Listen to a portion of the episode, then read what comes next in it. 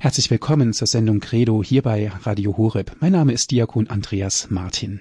Heute sprechen wir wieder über die Thematik der Familie.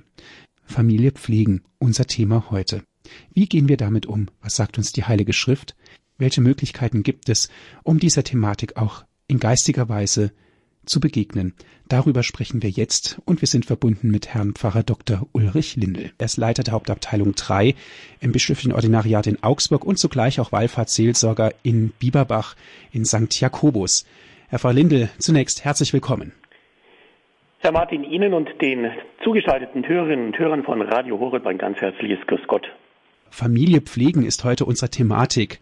Wir beschäftigen uns damit, wenn es plötzlich ernst wird, wenn die Gesundheit leidet, wie wir dann miteinander sozusagen auch den richtigen Weg auch auf geistlicher Basis gehen können. Herr Pfarrer Lindel, in der Familie läuft's meistens gut, alles ist in Ordnung. Schicksale kommen eher unvorangemeldet. Ein Schlaganfall, ein Unfall und schon ist Ausnahmezustand. Viele Menschen sagen, warum schickt mir dieser Gott so eine Strafe? Kann man da wirklich von einer Bestrafung des Himmels reden? Ja, das wäre natürlich nicht gut, wenn wir von einer Bestrafung des Himmels sprechen. Denn wenn man sich fragt, wer oder was ist der Himmel, dann gibt es darauf eine schöne Antwort, der Himmel ist da, wo Gott ist. Und dann stellt sich natürlich die Frage, und wie ist Gott? Wir haben eine wunderbare Antwort darauf im Johannesbrief. Gott ist die Liebe. Oder wir dürfen im heiligen Jahr hinzufügen, Gott ist barmherzig. Und wenn Sie das vor Augen haben und den Himmel sich als eine Vollendung des Lebens in Fülle vorstellen, dann werden Sie natürlich sofort spüren, dass von Gott das Böse nicht kommen kann. Auch die Krankheit schickt Gott nicht. Gott müsste ja selbst krank sein. Er müsste ja selbst in sich Krankheit haben, um diese Krankheit schicken zu können, den Menschen krank zu machen. Also das möchte ich mit Gott nicht verbinden. Ich glaube, Gott will auch nicht mit Krankheit in Verbindung gebracht werden. Vielmehr ist Gott der Ursprung des Heils. Und Gott ist auch keiner, der mit dem Zuchtstock bestraft. Das ist ein viel zu menschliches Gottesbild, das Gott im Grunde genommen missbraucht, um eigene Vorstellungen zu rechtfertigen.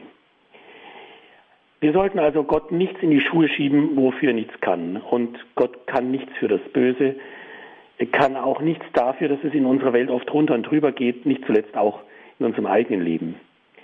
Dann bleibt ja die Frage, wenn das Böse nicht von Gott kommt, der das Gute ist und das Gute will, dann kommt das Böse eben vom Bösen.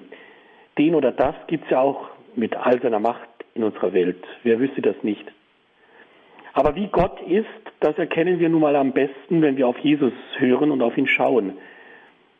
Im Jahr der Barmherzigkeit, das zu Ende gegangen ist, hat ja Papst Franziskus dieses wunderbare Wort geprägt, dass Jesus Christus das Antlitz der Barmherzigkeit des Vaters ist.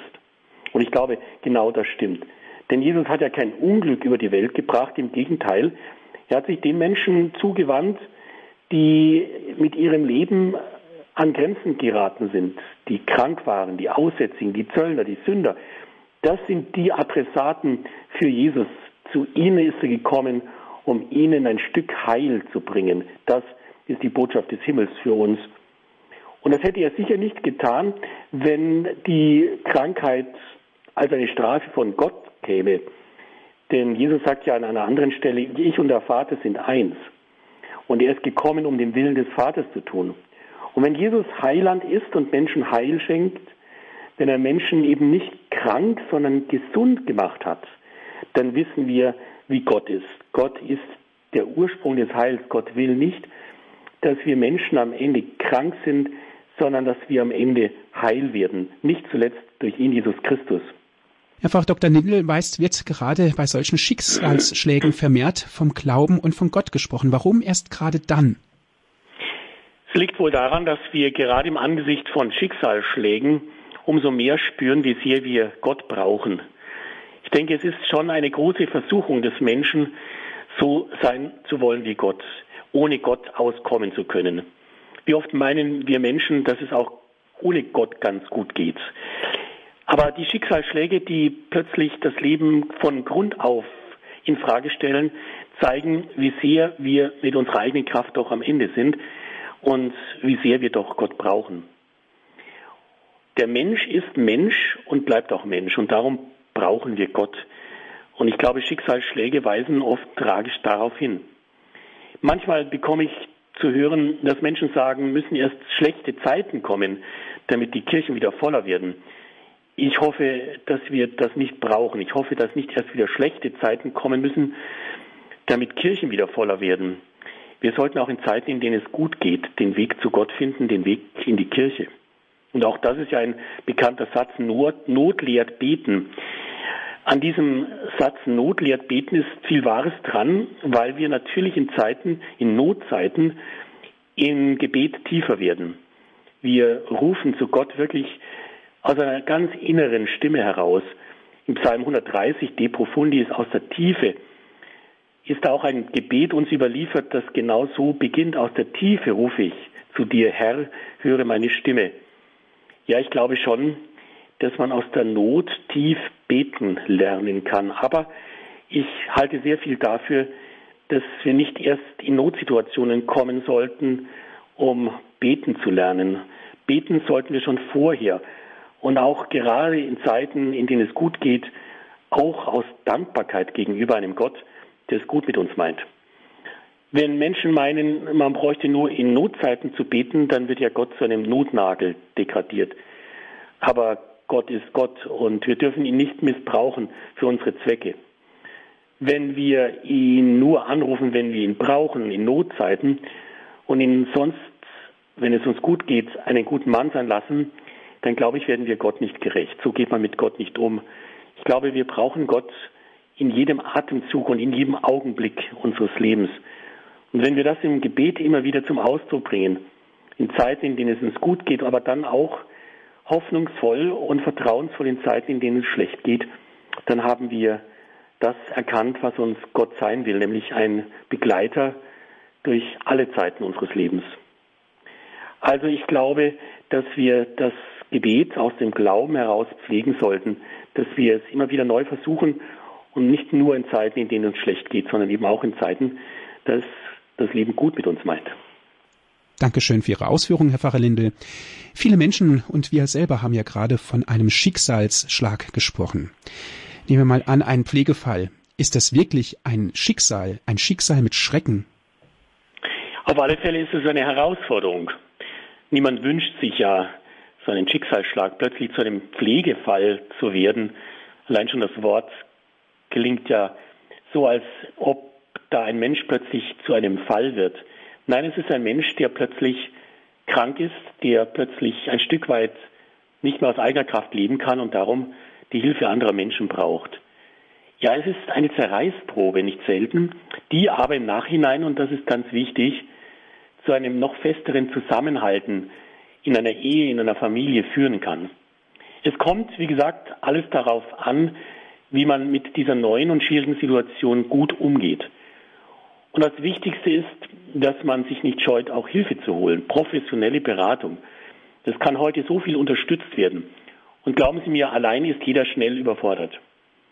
Aber bei aller Professionalität ist dann auch sehr wichtig die Liebe, die mit dabei ist. Sie wird zu vielen fähig machen. Und so manche Familienangehörige, denen ich am Pflegebett eines Angehörigen begegne, haben mir immer wieder gesagt, dass sie gar nicht wissen, woher sie die Kraft nehmen, all das zu tun. Aber die Antwort, glaube ich, liegt ganz einfach nicht in unserer Hand, sondern vielmehr in unserem Herzen. Dass es eben die Liebe ist, die viel vermag. Nicht umsonst sehen ja ganz viele Menschen, die sich vor einer Ehe ein Evangelium und eine Lesung überlegen, beim Hohen Lied der Liebe wieder aus dem Korintherbrief. Und dieses Hohe Lied der Liebe endet mit diesen unglaublich einprägsamen und gehaltvollen Worten. Am stärksten ist die Liebe. Und ich glaube, es ist sehr viel Wahres daran, dass die Liebe unglaublich viel Kraft und Stärke verleiht, das zu tun, was getan werden muss. Und wenn ich dann am Tag einer goldenen Hochzeit Ehepaare besuche, die miteinander viel gute Zeiten, aber eben auch schwere Zeiten durchgestanden haben, dann ist es immer sehr berührend, dass diese Eheleute sich besonders dort fest die Hand drücken, wo sie auf die schweren Zeiten zu sprechen kommen. Das haben wir zusammen durchgestanden, das haben wir geschafft, weil wir zusammen gehalten haben. Und noch einmal gesagt, ein Schicksalsschlag in einer Familie, in einer Ehe, ein Pflegefall kann wirklich zu einer Zerreißprobe werden. Aber aus dieser Zerreißprobe kann sich dann mit dieser Kraft des gemeinsamen Miteinanders eine tiefe Zeit des Zusammenwachsens ergeben. Einen Angehörigen zu pflegen, Herr Pfarrer Dr. Lindel, ist natürlich eine riesengroße Aufgabe. Sie haben es selber gerade betont. Aber was ist, wenn es sich das nicht mit dem Beruf vereinbaren lässt oder mit der Familie? Dann kann ja auch das Gefühl entstehen, ich lasse meinen Angehörigen im Stich. Und ganz ehrlich, der Verstand und das Herz sprechen da zwei unterschiedliche Sprachen. Wichtig ist, dass sich alle zusammensetzen und zusammen schauen, wie es gut gehen kann. Ich nenne das Familienrat. So einen Familienrat zu bilden und sich zu überlegen, auf wen eigentlich welche Aufgaben am besten verteilt werden könnten. Je mehr Schultern die Last aufnehmen und auf je mehr Menschen sich in einer Familie Aufgaben verteilen, desto besser. Überforderungen schaden auf Dauer immer, nicht zuletzt dem zu Pflegenden. Und noch einmal an dieser Stelle mein Rat, Hilfe holen, sich Unterstützung suchen. Vergessen wir nicht, keiner von uns wird von heute auf morgen eine Fachpflegekraft. Und je mehr Aufgaben sich verteilen lassen, in gute Hände geben, desto besser. Es ist auch wichtig, dass jeder auf seine eigenen Kräfte achtet. Jeder muss auch auf sich schauen. Denn letztendlich ist eine Überforderung auf Dauer immer auch zum Schaden dessen, der die Pflege braucht. Papst Benedikt hat einmal einen sehr wichtigen Rat gegeben. Papst Benedikt hat gesagt, wer nur selbstlos ist, wird sich selbst los. Das heißt, ich muss auch auf mich selber schauen. Und diese Grenzen der anderen sollte auch der Pflegebedürftige sehen. Und er sollte auch einwilligen, wenn einmal eine Auszeit angesagt ist. Entweder durch die Anspruchnahme in einer Tagespflege oder durch einen vorübergehenden Aufenthalt in einer Kurzzeitpflege. Damit bekommt der pflegende Angehörige etwas Zeit zum Durchschnaufen und kann so Kraft schöpfen, die ja dann dem pflegebedürftigen Angehörigen wieder zugutekommt. Und noch ein Tipp an der Stelle, den ich unseren Hörerinnen und Hörern sagen möchte. Tauschen Sie sich aus mit Menschen, die ebenfalls in einer häuslichen Pflegesituation sind. Es ist in jeder Pfarrei in vielen Häusern der Fall, dass Menschen da sind für einen pflegebedürftigen Angehörigen. Sich da einmal Rat holen zu lassen, auszutauschen, welche Erfahrungen haben Sie gemacht, was hat Ihnen geholfen, was können Sie mir raten. Letztendlich können nur Menschen, die in der Pflegesituation drinstecken, am besten beurteilen, wie es Pflegenden geht und was pflegebedürftigen Menschen wirklich gut tut.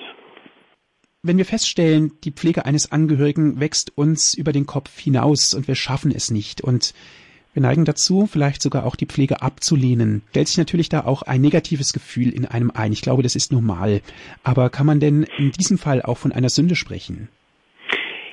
Herr Martin, es geht dabei immer um die beste Lösung im Einzelfall. Es gibt keine Fertigrezepte, keine fertigen Antworten. Was im einen Fall richtig ist, das kann im anderen Fall falsch sein. Vielleicht ist diese Überlegung auch der wichtigste Rat, den ich an dieser Stelle geben kann. Dass man im Einzelfall schaut, was können wir tun, damit es allen gut geht damit. Damit kommt alles darauf an, dass sich alle Beteiligten zusammensetzen und miteinander klären, was denn so eine gute Lösung sein könnte. Und eine gute Lösung darf nie auf Kosten Einzelner gehen. Immer wieder kommt es ja vor, dass alle sagen, wir helfen mit und am Ende bleibt alles dann doch an einer Person hängen. Das wäre in der Tat sündhaft. Deshalb müssen klare Vereinbarungen getroffen werden, an die sich dann auch alle halten. Und wenn sich eine Person nicht an der Pflege beteiligen kann, aus welchen Gründen auch immer, dann ist es sehr hilfreich, wenn sie das offen zugibt und sagt, dann kann man sich darauf einstellen.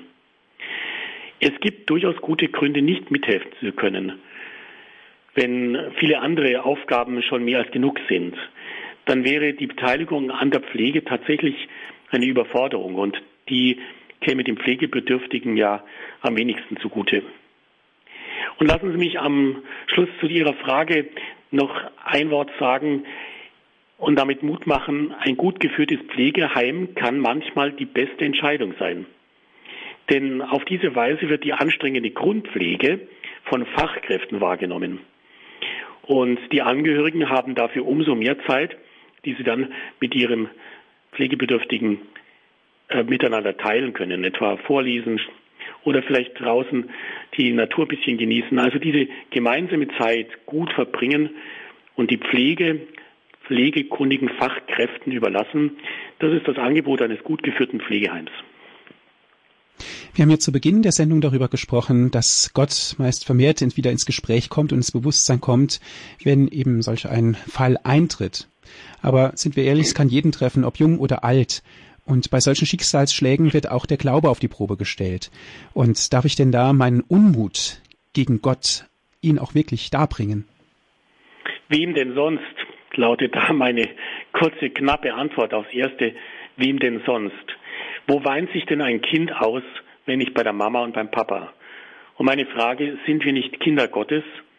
Hat uns Jesus nicht dazu eingeladen, dass wir Gott unseren Vater Abba, ja Papa nennen sollen? Machen wir Gott bitte nichts vor. Er sieht ohnehin hinein in unser Herz. Er weiß nur zu gut, wie es uns geht, wie es um uns steht. Wir dürfen uns bei Gott ausweinen. Und wir alle wissen ja auch, wie gut es tut, wenn man einen Menschen hat, bei dem man sich alles von der Seele reden kann, einen Menschen, bei dem man sich ausweinen kann. Um wie viel besser ist es, wenn dieser eine ein Gott für uns alle ist.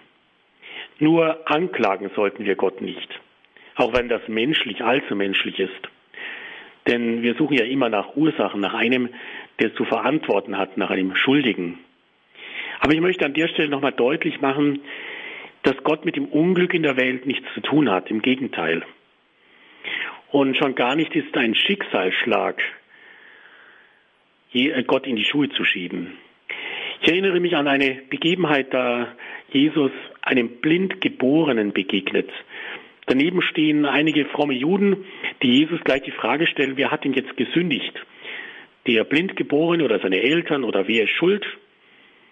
Und sie zielen darauf ab, dass dieses Blindgeborensein wohl doch eine Strafe Gottes sein muss. Dass er gesündigt hat oder seine Eltern, jedenfalls diese Strafe Gottes sagt, dass da etwas gesühnt werden muss. Aber Jesus geht darauf nicht ein. Er sagt, dass das nicht die Frage ist, die Gott bewegt, sondern dass Gott das Heil der Menschen will. Und deswegen steht am Ende dieser Begegnung Jesu mit diesem Blindgeborenen, dass er ihm am Teich Shiloach sein Augenlicht zurückgibt. Und das lässt uns, die wir ja wirklich an Jesus glauben und daran, dass uns Jesus Gott nahe bringt, tief und fest darauf vertrauen, dass Gott eben nicht die Krankheit des Menschen will und verursacht, sondern dass er das Heil will und das Heil wirkt. Ein gläubiger Mensch, der glauben müsste, dass Gott ihm eine Krankheit geschickt hat, wie könnte so ein Mensch zu Gott beten, wenn er doch wüsste, dass diese Krankheit letztendlich eine Strafe Gottes ist? Nein, das ist eine feste Überzeugung meines Glaubens und ich denke, das dürfen wir Jesus auch wirklich abnehmen, dass Gott das Heil des Menschen will und darum ist Jesus ja auch Mensch geworden. Herr Pfarrer Lindel, von Pflegebett über den Beruf zur Familie und das Gleiche wieder rückwärts und hin und her, das ist natürlich ein Riesenspagat und auch eine große Anstrengung. Oft passiert es, dass wir dann Gott außen vor lassen, unseren Glauben und ihm im Zuge der ganzen Arbeit auch gar nicht mehr an ihn denken. Wie können wir denn diesen Spagat auch geistig vollziehen? Ja, ich denke, diese Gefahr besteht, aber diese Gefahr besteht eben dort, wo man nicht aufmerksam genau hinschaut wo die Grenzen der Belastbarkeit sind. Denn jeder muss in einer Zeit der Pflege, in der Pflegesituation zu Hause, sehr aufmerksam und gewissenhaft auf den anderen achten. Drauf schauen, dass die Herausforderung, die jede Pflegesituation mit sich bringt, nicht zu einer Überforderung wird. Ich denke, das ist wichtig, dass man darüber offen spricht, dass man sieht und es auch miteinander anspricht, was zu viel ist.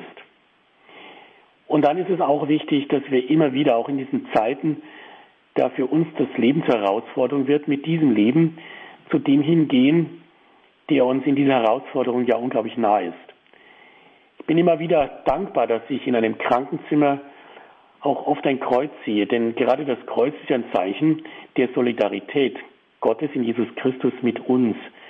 Das Kreuz ist ein Zeichen dafür, dass Gott weiß, wie es den Menschen geht, die selbst ein Kreuz tragen. Und gerade eine Pflegesituation ist ja oft auch ein Kreuzweg. Deswegen glaube ich, dass es wichtig ist, dass wir gerade in Zeiten, in denen wir stark herausgefordert sind, uns, wenn auch nur kurz, aber doch sehr intensiv Zeit nehmen für ein Gespräch, für ein Gebet mit Jesus.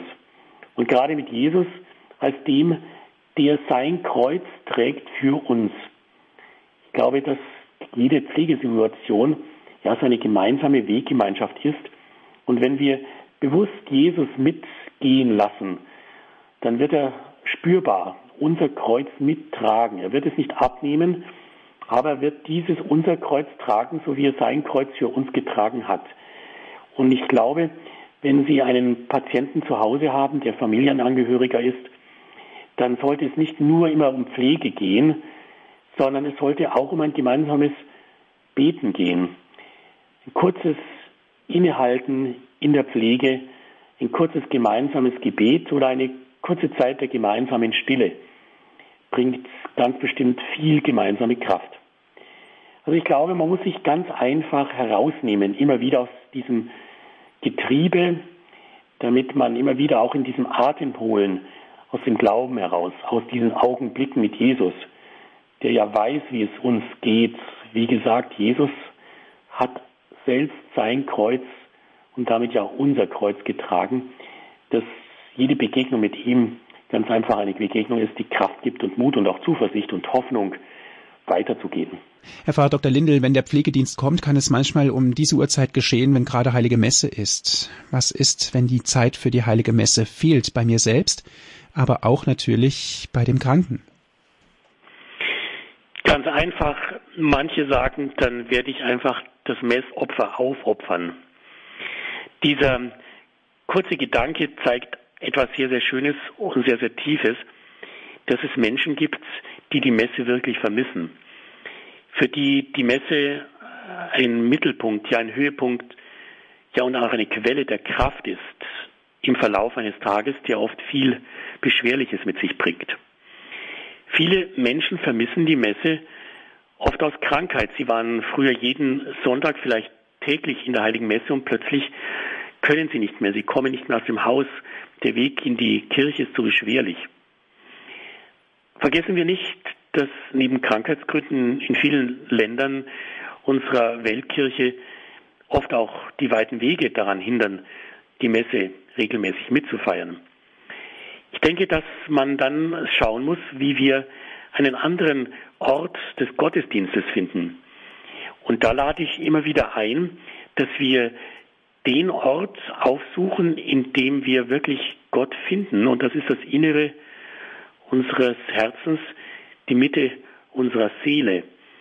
Ich denke, es ist sehr wichtig, wenn sich gerade auch kranke Menschen diesem Gedanken etwas annähern können, dass sie ja in sich einen heiligen Ort haben, ihre unsterbliche Seele, dass sie diese innere Seele in sich aufsuchen und in ihrer Seele eine Kapelle einrichten. Das kann man ganz persönlich machen, indem man zum Beispiel sich diesen kleinen Raum, diesen Gebets- und Gottesdienstraum wirklich liebevoll einrichtet mit dem, was einem im Laufe eines Glaubenslebens auch wertvoll geworden ist. Und dann, wenn man diese innere Kapelle, diesen inneren Gebets- und Gottesdienstort eingerichtet hat, sich gerne darin zurückziehen. Vergessen wir nicht, dass das Innere unserer Seele ja ein Heiligtum ist. Und in diesem inneren Heiligtum sind wir Gott zu innerst nahe. Und dann feiern wir mit ihm zusammen Gottesdienst, beten wir innerlich und versuchen wir dann auch immer wieder geistig zu kommunizieren. Diese Kommunion, und Kommunion heißt ja Gemeinschaft mit dem Herrn, in seinem Inneren suchen und pflegen. Das, glaube ich, ist das Angebot für Menschen, die nicht mehr in die Kirche gehen können. Und dann gibt es ja auch die Möglichkeit der modernen Kommunikationsmittel. Und da möchte ich ganz einfach an dieser Stelle Radio Horeb danken für sein segensreiches Wirken. Ich meine, es ist wirklich ein Segen, dass man über die Radioapparate zu einer großen geistlichen Hörergemeinde zusammenwächst. Und wieder einmal spüren wir, dass Gebet keine Grenzen kennt, sondern das Gebet und Glaube immer verbindet. Wer glaubt, ist nie allein. Dieses Wort von Papst Benedikt trifft. Und dann wünsche ich unseren Hörerinnen und Hörern an den Radioapparaten, dass sie sich nicht scheuen, auch im Pfarramt anzurufen, wenn sie nicht mehr in die Kirche gehen können. Der Pfarrer weiß im Einzelfall oft nicht, wer krank ist und nicht mehr in die Kirche gehen kann und ist darum dankbar für den Hinweis, dass der Krankenkommunion zu Hause gewünscht wird. In unserer Pfarreingemeinschaft Bieberbacher Faltern zum Beispiel besuchen wir regelmäßig Kranke zu Hause mit der Kommunion. Wir feiern einen kleinen Kommuniongottesdienst am Krankenbett. Und dann ist es ein sehr schönes, ein tiefes Erlebnis, wenn Kranke, die aus der Eucharistie ein Leben lang heraus gelebt haben, den Herrn zu Hause empfangen dürfen. Das möchte ich wirklich unseren Hörern und Hörern ans Herz legen, dass sie sich nicht scheuen, anzurufen im Pfarramt und um die Krankenkommunion zu Hause zu bitten. Dürfen denn da auch die Angehörigen teilnehmen an dieser Krankenkommunion oder ist die nur für den Kranken bestimmt? Wenn ich die Krankenkommunion ans Krankenbett bringe, dann sind meistens Angehörige mit dabei. Und ich glaube, diese Gebetsgemeinschaft, die kommt ja nicht nur den Kranken zugute, sondern auch denen, die ihn pflegen. Nicht zuletzt, sie brauchen ja auch Kraft, sie brauchen den Herrn für das, was sie tun. Und ich erlebe immer wieder, wie schön es ist, wenn wir miteinander beten, miteinander singen.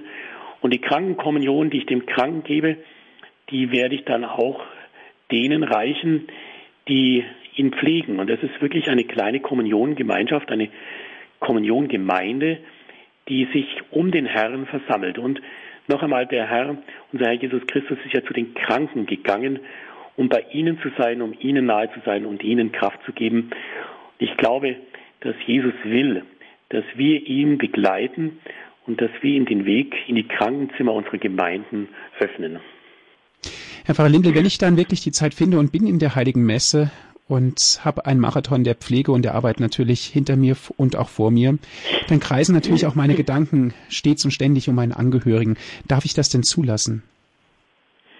Ich denke, das ist ganz, ganz wichtig, dass wir das zulassen. Immer wieder höre ich in der Beichte das Bekenntnis, ich habe unandächtig gebetet. Und wenn ich dann nachfrage, woran denn unandächtig gedacht worden ist, dann sind es eben nicht Kochrezepte und auch nicht das Fernsehprogramm, sondern dann höre ich, ich habe Menschen gedacht, die mir nicht aus dem Sinn gehen, weil sie mir am Herzen liegen. Für sie wollte ich beten, an sie habe ich gedacht. Und ich glaube, ein solches Gebet ist nicht unandächtig, sondern ganz und gar andächtig. Ich glaube, Gott will, dass wir die Menschen mitnehmen ins Gebet, mitnehmen in die heilige Messe und ihm hinhalten dass wir ihm die Menschen auch mit anvertrauen und das ganz bewusst in der heiligen Messe, die uns am Herzen liegen. Ich glaube, wir können gar nicht andächtiger beten, als wenn wir an einen Menschen denken, der uns am Herzen liegt, von dem wir wissen, dass er unser Gebet braucht. Und zugleich ist es für uns ganz persönlich natürlich auch die Möglichkeit und eine gute Gelegenheit, dass wir uns so vieles von der Seele reden, dass wir das, was uns auf dem Herzen liegt und uns oft schwer auf dem Herzen liegt, Gott übergeben. Und ich glaube, gerade dazu ist auch die Heilige Messe und das Gebet in der Heiligen Messe der ideale Ort. Und so möchte ich sagen, dass gerade die Messe in Zeiten, in denen es uns schlecht geht, in denen wir über unsere Kraft oft in Anspruch genommen sind, dass die Heilige Messe da die Quelle des Trostes, des Vertrauens, zugleich auch die Quelle neuer Hoffnung und Kraft ist. Bei Gott gibt es keine hoffnungslosen, bei Gott gibt es keine heillosen Fälle. Ich glaube, das zu wissen, sollte uns immer wieder ermutigen, genau das zu tun, nämlich die Menschen und auch uns selbst ihm anzuvertrauen. Herr Pfarrer Lindl, versetzen wir uns jetzt mal ganz einfach auch in die Sichtweise des zu Pflegenden. Wie kann aus der Sicht des Kranken auch meine Schwachheit und meine Krankheit akzeptiert werden und vor allen Dingen, wie kann ich sie denn akzeptieren lernen? Wer gibt mir denn Antwort überhaupt auf meine Fragen, die ich habe? Die Heilige Schrift? Der Priester? Oder wer steht mir da auch in diesen Fragen zur Seite? Ja, ich glaube, dass die Krankheit selbst Antwort gibt. Denn die Krankheit ist ein Teil meines Lebens geworden. Und auf einmal geht es darum, dass ich mit dieser Krankheit umzugehen lerne. Und das fällt am Anfang nicht leicht. Zumal wenn sich plötzlich auf einmal alles ändert. Was da nicht hilft am Anfang, sind schnelle Antworten und auch fromme Sprüche. Manchmal kommt ein gut gemeinter Rat leichtfertig dahergesagt, der kann oft verletzen und wehtun. Nein, man muss zunächst einmal die neue Lebenssituation ernst nehmen, sich darauf einlassen, das annehmen, was nicht zu ändern ist und versuchen, das Leben neu zu gestalten. Die Begegnung mit vielen Kranken hat mir auch gezeigt, dass Krankheiten ihre Chancen haben. André Schied hat einmal etwas sehr Bemerkenswertes gesagt. Er hat gesagt, Krankheiten sind Schlüssel, die uns gewisse Tore öffnen. Es gibt Tore, die können nur durch Krankheit geöffnet werden. Wer nicht krank gewesen und sich einer unerschütterlichen Gesundheit erfreut, kann sich menschlich nicht richtig entfalten, ebenso wenig wie der, der nie gereist ist. Sie merken also, dass plötzlich Krankheit noch etwas dazu gewonnen hat, was man am Anfang wohl kaum sieht dass Krankheit durchaus auch eine Erfahrung im Leben werden kann, die für das Leben heilsam sein kann. Krankheit macht an Erfahrungen reicher, wenn sie nicht nur ausbricht, sondern auch innerlich aufbricht. Und ich glaube, dass Krankheit auch reifen lässt, dass Menschen in Krankheit neue Tiefen erreichen und vor allem schult Krankheit den Blick für das Wesentliche, auch im Glauben. Denn was der Glaube letztendlich hergibt, das merken wir vor allem dort, wo wir an unsere Grenzen stoßen. Übrigens begegnen wir Jesus genau dort. Jesus war ja kein Partygänger, sondern Jesus war bei den Menschen am Rand, bei denen, die an ihre Grenzen gelangt sind. Und dort wollte er auch hin und dort hat er gewirkt. Nicht die Gesunden brauchen den Arzt, sagt ja Jesus, sondern die Kranken. Darum ist er auch gekommen, um zu heilen, was verwundet ist. Wir merken plötzlich, dass uns äh, nicht nur die Schrift, sondern Jesus selbst die Antwort gibt. Dass wir in der Krankheit tatsächlich sehr, sehr viele Berührungspunkte bekommen mit dem, der gekommen ist, zu heilen, was verwundet ist. Gerade Kranke können ja viel lernen, was Heil bedeutet, auch wenn sie vielleicht nie wieder ganz gesund werden. Für mich ist da der heilige Paulus ein unglaublich überzeugender Bote dieser Botschaft. Denn er, der Paulus, der ja so hoch zu Ross saß, der musste erstmal von diesem hohen Ross runterfallen. Und dann musste er, wie wir wissen, mit Blindheit erstmal geschlagen werden, bis der Herr etwas mit ihm anfangen konnte. Und dieser Paulus, der große Völkerapostel, war ja auch Zeit seines Lebens späterhin alles andere als gesund der hatte Epilepsie oder irgendein anderes Krank Krampfleiden. Genaues wissen wir nicht. Aber wir wissen, dass er Gott immer wieder angefleht hat, ihn von dieser Krankheit zu befreien. Aber Gott hat diesen Wunsch ja bekanntlich nicht erfüllt. Paulus hat dann Gott dafür immer wieder gedankt. Und er gibt auch den Grund dafür an. Er sagt, dort, wo ich schwach war, in den Zeiten, in denen ich eben nicht aus eigener Kraft gelebt und gewirkt habe, da habe ich Gottes Kraft umso mehr erfahren dürfen. Und das bringt auf diese schöne, große Bekenntnisformel, wenn ich schwach bin, bin ich stark. Das ist ein großes Wort der Selbsterkenntnis. Und ich denke, dass wir nicht zuletzt im Leiden, in der Schwachheit, in der Krankheit, dem Leiden Christus besonders nahe sind und spüren, wie viel er uns gerade in diesen Zeiten Kraft geben kann und geben will. Noch einmal, wie Sie vorhin schon gesagt haben, lassen wir uns diese Nähe ganz spürbar nahebringen. Die Krankenkommunion, auch die Krankensalbung sind der echte Heilmittel, Mittel der Zuwendung, die mehr als alle Worte spüren lassen, Jesus ist da. Und ich denke, das ist eine ganz tiefe Erfahrung, die uns in der Krankheit eine echte Antwort werden kann.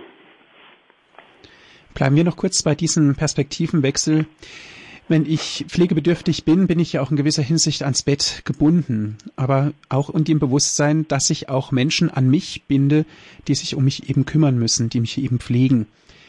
Darf ich das überhaupt verlangen, Menschen an mich zu binden, die für mich da sind?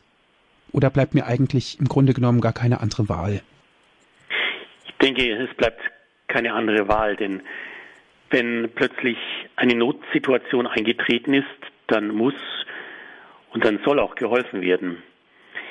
Diese Hilfe anzunehmen fällt nicht leicht, denn gerade wenn man selbst ein Leben lang da war für andere, wenn man selbst immer wieder für andere gesorgt hat, ist es nicht ganz leicht, nun fremde Hilfe anzunehmen. Gerade für Eltern, für eine Mutter ist es nicht ganz leicht, die immer da war für ihre Kinder, auch wenn die Kinder jetzt schon groß sind, sich dann auf diese Hilfe und die Zuwendung ihrer Kinder stützen zu müssen. Aber ich glaube, dass das zu einer neuen, ganz tiefen Beziehung oft führen kann, wenn plötzlich Kinder für Eltern da sind, Eltern, die für ihre Kinder da gewesen sind. Ich glaube, es ist einfach wichtig, dass jeder das tut, was er tun kann. Und wenn ich noch jung bin, wenn ich Kraft habe, wenn ich hineinwachse ins Leben, wenn ich Familie gründe, dann ist die Zeit da, wo man da ist für Kinder, für das Heranwachsen des Lebens. Aber wenn das Leben dann langsam in die Jahre kommt, wenn Kräfte weniger werden, wenn Kräfte schwinden, wenn am Ende vielleicht eine Hilfsbedürftigkeit eintritt, dann glaube ich, ist auch das Recht da, diese Hilfe anzunehmen. Und ich glaube, dieses Recht, Hilfe anzunehmen, muss man sich auch als Pflegebedürftiger zugestehen und sich nicht dagegen sperren. Ich glaube, es wird umso anstrengender, nicht nur für den Pflegebedürftigen, sondern auch für die Pflegekräfte, wenn sich da einer gegen Hilfe sperrt. Nein, das annehmen, was alleine nicht mehr zu tun möglich ist, und das in der Dankbarkeit, dass es Menschen gibt, die für mich jetzt da sind, vor allem dann auch, wenn es Menschen sind, für die ich ein Leben lang da gewesen bin. Gerade in Gesprächen, wo Angehörige zu Hause alt gewordene Eltern, die Mutter, den Vater pflegen, spüre ich sehr viel auch von diesem inneren Zusammenwachsen zwischen den Generationen, wo auch Kinder plötzlich diese Dankbarkeit spüren, dass sie Eltern viel von dem zurückgeben können, was die Eltern ihnen zuvor geschenkt haben. Aber vergessen wir nicht, selbst wenn man keine eigenen Kinder hat, es gibt sehr viele Pflegekräfte, die ihren Dienst im Altenheim, im Pflegeheim mit sehr viel Liebe ausfüllen. Und allein diesen Menschen einmal Danke zu sagen, dass sie ihren Dienst unter großen Herausforderungen, auch Zeitdruck oft absolvieren müssen, nicht selten diesen Dienst mit sehr viel Liebe und Zuwendung tun, das bedarf immer wieder auch eines großen Vergeltgotts. Also ich möchte an der Stelle nur sagen, Hilfe annehmen, wo Hilfe Not tut, das muss man sich nicht zuletzt auch selbst zugestehen. Und ich glaube, das ist eine wichtige Erkenntnis, die es dann allen auch leichter macht, zu pflegen. Es gibt ja den sogenannten Welttag der Kranken. Das ist ein Gedenktag, der wurde 1993 vom Papst Johannes Paul II. initiiert und die Motivation war das Gedenken an alle von Krankheit heimgesuchten und gezeichneten Menschen. Und bei solch einem Gedenktag hat also Papst Franziskus gesagt, der Dienst an den Kranken ist ein Dienst der Heiligung. Was ist damit gemeint? Wahrscheinlich hat Papst Franziskus an das Jesuswort gedacht, ich war krank und ihr habt mich besucht. Und auch das ist ja ein Wort des Herrn, was ihr einem meiner geringsten Brüder getan habt, das habt ihr mir getan. Ja, ich denke, dass dieser Dienst an Kranken ein Dienst der Heiligung ist, weil es ein Dienst der Nächstenliebe ist. Und darum erfüllen wir im Dienst an Kranken dieses Doppelgebot der Liebe. Und zugleich ist es auch ein leibliches Werk der Barmherzigkeit. Wir haben ja in diesem heiligen Jahr der Barmherzigkeit auch gerade über die leiblichen Werke der Barmherzigkeit nachdenken dürfen und gespürt, dass dieses Werk der Barmherzigkeit, krank zu besuchen, für Kranke da zu sein, für uns eine Einladung ist. Auf der einen Seite die Liebe, die Nächstenliebe wirklich in die Tat umzusetzen, auf der anderen Seite aber auch die Einladung, in Menschen, die krank sind, Christus zu begegnen. Ich war krank und ihr habt mich besucht. Dieses Wort Jesu macht ja eines deutlich, dass wir in den Kranken nicht nur Menschen begegnen, die krank sind, sondern Christus begegnen, der auf uns wartet. Wer in dieser Hinsicht unglaublich tiefe Einblicke uns geschenkt hat, ist die heilige Teresa von Kalkutta. Sie war ja Lehrerin einer höheren Töchterschule, aber als solche ist sie nicht in unser Gedächtnis eingedrungen und in nicht unser Herz, sondern als sie dann von dieser höheren Töchterschule hinabgestiegen ist in die Slums von Kalkutta und sich dort den Kranken, den hilfsbedürftigen, mittellosen Sterbenden zugewandt hat. Und sie hat diesen Dienst in den Slums von Kalkutta immer als einen Dienst der Heiligung, als einen wahren Gottesdienst betrachtet. Es wird immer wieder davon gesprochen, dass sie in der Früh, und sie sind früh aufgestanden, in der heiligen Messe Jesus Christus angebetet hat in der Hostie. Und dann hat sie hinzugefügt, tagsüber bete ich ihn an in den Kranken und Sterbenden. Und ich glaube, diese zweifache Begegnung mit Christus macht am Ende das aus, was Papst Franziskus unter Heiligung versteht. Dass wir Jesus wirklich begegnen in unserem Glauben, den wir bekennen, den wir ins Gebet nehmen, den wir in der Heiligen Messe immer wieder feiern, aber den wir dann auch in die Tat umsetzen in unserer Nächstenliebe, in unserem Krankendienst. Wenn wir jetzt mal den Blick auf den schwerst erkrankten Menschen legen und uns sein Leben auch vorstellen, was er vorher gehabt hat, Herr Pfarrer Dr. Lindel, dann sehen wir natürlich, dass da ganz immens große Unterschiede ans Tageslicht kommen. Und oftmals stellt sich natürlich auch die Frage, ist denn überhaupt das Leben eines schwerst erkrankten Menschen überhaupt noch lebenswert? Kann es überhaupt lebenswert sein? Ja, die Frage müssten wir den schwerstkranken Menschen stellen. Ich glaube, in diese Situation kann man sich jetzt als mehr oder weniger gesunder nicht hineinversetzen. Oder können Sie sich hineinversetzen in einen Menschen, der über zehn Jahre lang fast regungslos als Parkinson krank ans Bett gefesselt ist, Tag für Tag? Aber auch das habe ich gelernt, dass man in Situationen, in die man sich nicht hineinversetzen kann, am besten keine unnötigen Worte verliert. Da kann man oft vorschnell völlig Falsches sagen. Letztendlich sollten wir über Dinge in die wir uns nicht hineinversetzen können, am besten schweigen. Worüber wir nicht reden können, darüber müssen wir schweigen und versuchen, so gut es geht, uns einzufühlen. Und das gelingt doch oft Menschen, die an einem Pflegebett Tag für Tag stehen, um einen Menschen, der, ja, und sei es seit zehn Jahren als Parkinson-Kranker regungslos ans Krankenbett gefesselt ist. Da merke ich, dass gar nicht viel gesprochen wird, aber umso mehr Mitgefühl entwickelt sich über die Jahre. Und ich merke, dass die Liebe, die da spürbar wird, eben nicht viele Worte macht. Der heilige Vinzenz von Paul, ein großer Heiliger der Nächstenliebe, hat einmal gesagt, Liebe sei Tat. Ob das Leben lebenswert ist, wie gesagt, Menschen, die schwer krank sind, müssen darauf eine Antwort geben. Was mir aufgefallen ist in den Jahren meines Dienstes als Priester ist schon, dass Menschen, die wirklich schwer krank sind, selten klagen. Menschen, denen eigentlich nichts weiteres fehlt, klagen schon öfter. Aber Menschen, die wirklich schwer krank sind, beklagen sich selten. Ich muss an einen Patienten denken, den ich in einer Stadtpfarrei, wo ich früher Pfarrer gewesen bin, jeden Samstag mit der Krankenkommunion im Pflegeheim besucht habe. dieser Patient war Mitte 50 und seit vielen Jahren infolge eines Unfalls querschnittgelähmt. Er konnte nur noch einen Finger rühren. Jeden Samstag habe ich ihm die Krankenkommunion bereitet, vor, vorbeigebracht. Also ich wiederhole es jetzt. Jeden Samstag habe ich ihm die Krankenkommunion vorbeigebracht und bemerkt, dass er sich nie beklagt hat. Ich habe ihm einmal die Frage zu stellen gewagt, warum klagen Sie denn nicht? Und dann hat er geantwortet, warum sollte ich denn klagen? Und ich spüre, dass Menschen, die vielleicht ja an ihrem Leben auch leiden, weil sie krank sind, zugleich ja vielleicht noch mehr spüren, wie kostbar das Leben doch ist. Ich glaube, dass wir gerade von Kranken als Gesunde lernen können, das Leben wieder mehr zu schätzen. Lebensfreude eines Menschen, der ans Krankenlager gefesselt ist, sieht freilich anders aus als für viele vermeintlich Gesunde. Aber ich glaube, dass auch in einer Zeit der Krankheit auch in einer Zeit der Pflege Lebensfreude möglich ist und dass auch die Krankheit immer wieder Grund gibt, sich am Leben zu freuen und warum nicht auch mit den Menschen ein wenig zu lachen, die da sind in dieser schwierigen Situation.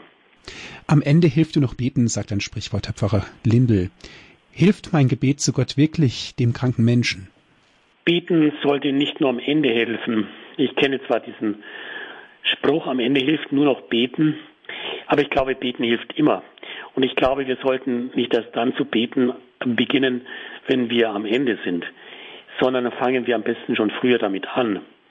Und dann ist ja auch die Frage, wie und worum soll ich eigentlich beten? Das ist ja auch eine wichtige Frage, die uns wieder mal stellen sollten. Und ich glaube, wir sollten beten aus einem tiefen inneren Gottvertrauen, dass Gott am besten weiß, was gut für uns ist. Und darum diese Bitte des Vaterunsers uns wirklich zu eigen machen, dein Wille geschehe. Letztendlich wissen wir selbst oft nicht, was uns zum Heil dient.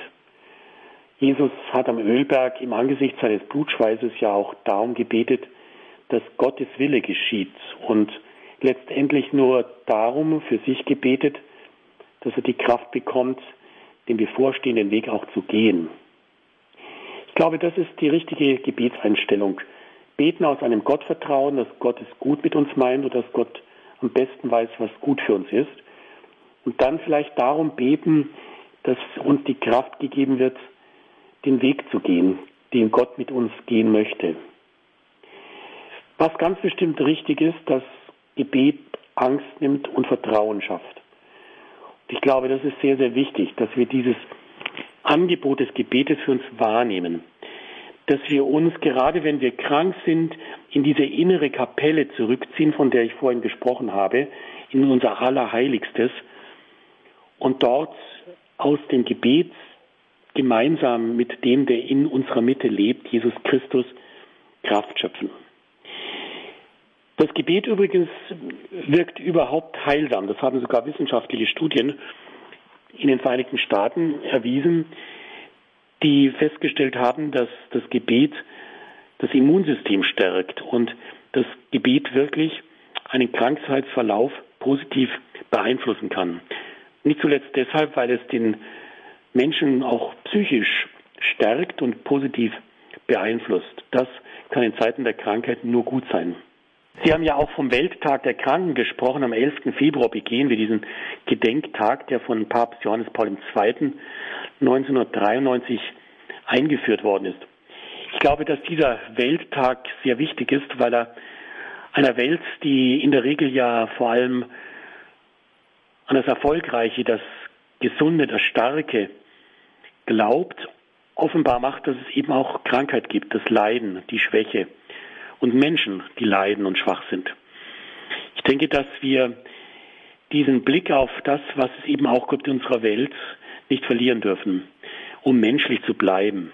Und ich denke, dass der Welttag der Kranken auch sehr bewusst auf den Gedenktag unserer lieben Frau in Lourdes gelegt worden ist.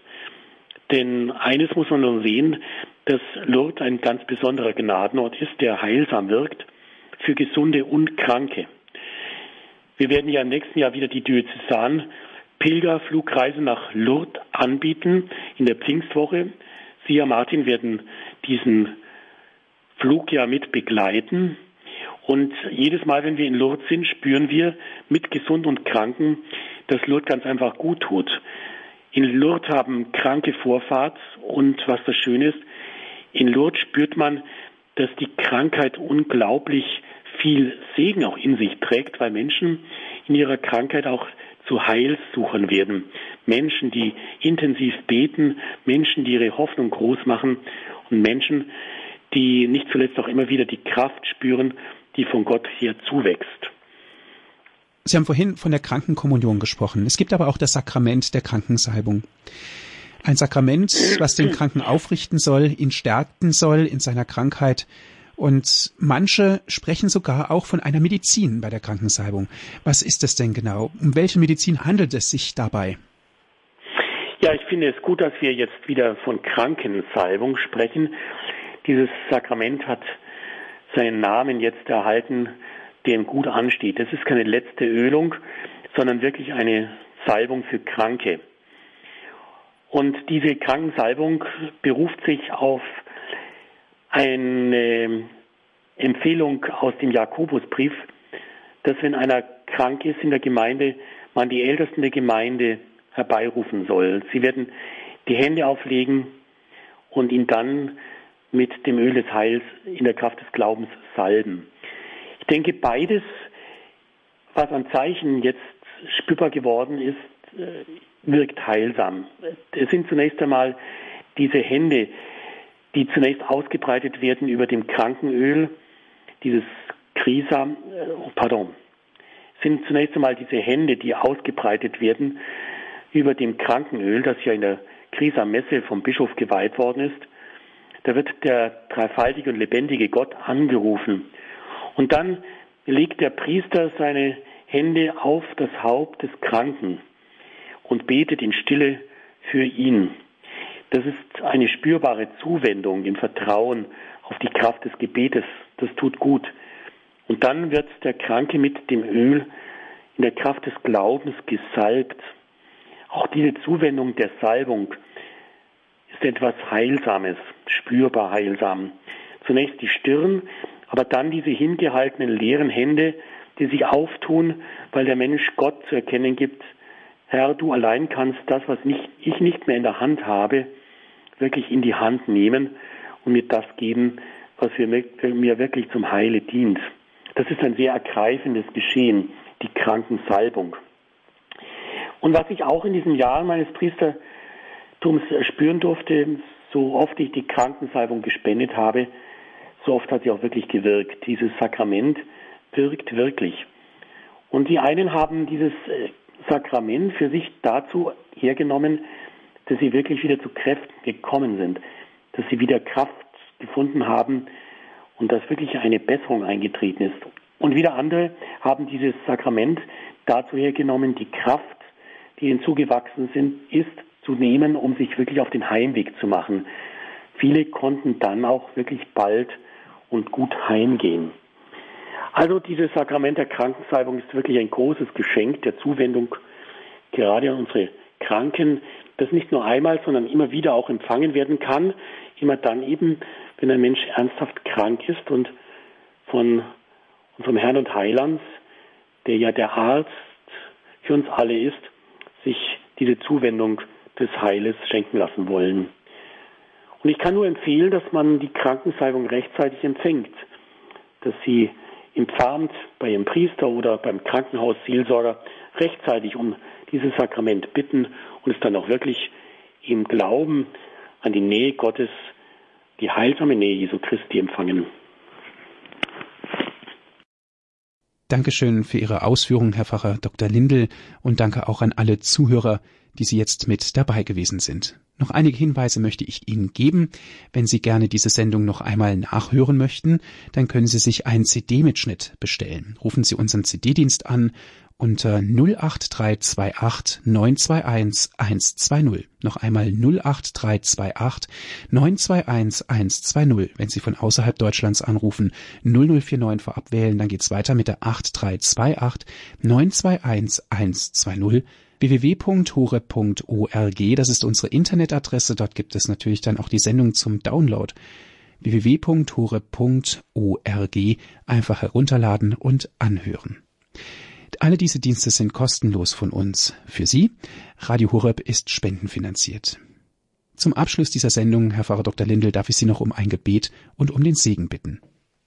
Herr Jesus Christus, du bist in unsere Welt gekommen zu heilen, was verwundet ist.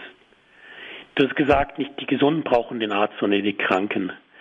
Wir danken dir dafür, dass du deine Zuwendung überall dort schenkst, wo Menschen sich vertrauensvoll an dich wenden, weil sie ohne dich nicht leben können weil sie ohne dich nicht leben wollen.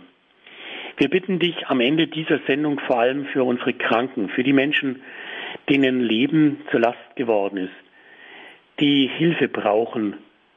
Und wir beten für die Menschen, die versuchen, ihnen zur Hilfe zu kommen, weil sie ihre pflegenden Angehörigen sind oder weil sie als Pflegekräfte in Einrichtungen der Alten- und Krankenhilfe tätig sind. Wir wissen, dass wir aus eigener Kraft nicht leben können. Wir dürfen darauf vertrauen, dass wir aus eigener Kraft nicht leben müssen. Wir dürfen darauf vertrauen, dass du die Kraft unseres Lebens bist und bleibst. Darum bitten wir jetzt um Segen des dreifaltigen Gottes, der uns in Jesus Christus menschlich entgegenkommt und kraftvoll immer wieder mit der Gnade unter die Arme greift. Der Herr sei mit euch. Und mit deinem Geiste. Es segne, beschütze und stärke euch in einem starken Glauben, der euer Leben trägt und prägt und nicht verlässt. Der mächtige und gute Gott, der Vater und der Sohn und der Heilige Geist. Amen. Gelobt sei Jesus Christus. In Ewigkeit. Amen. Dankeschön fürs Zuhören. Es verabschiedet sich Ihr Andreas Martin.